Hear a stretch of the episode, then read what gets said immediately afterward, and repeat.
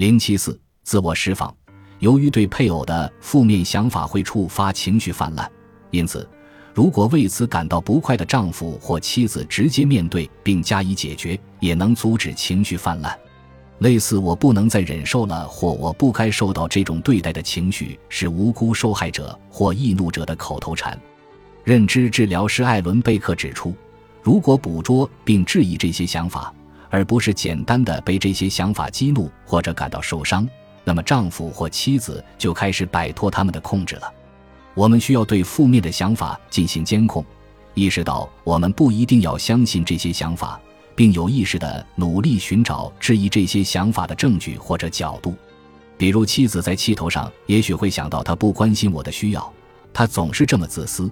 此时，她可以回忆丈夫以前的体贴行为。以此质疑这种负面的想法，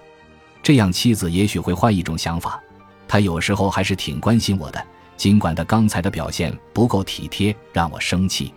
后面这种想法为改变和积极的解决方法提供了可能性，而最初的那种想法只会激起妻子的愤怒和伤害行为。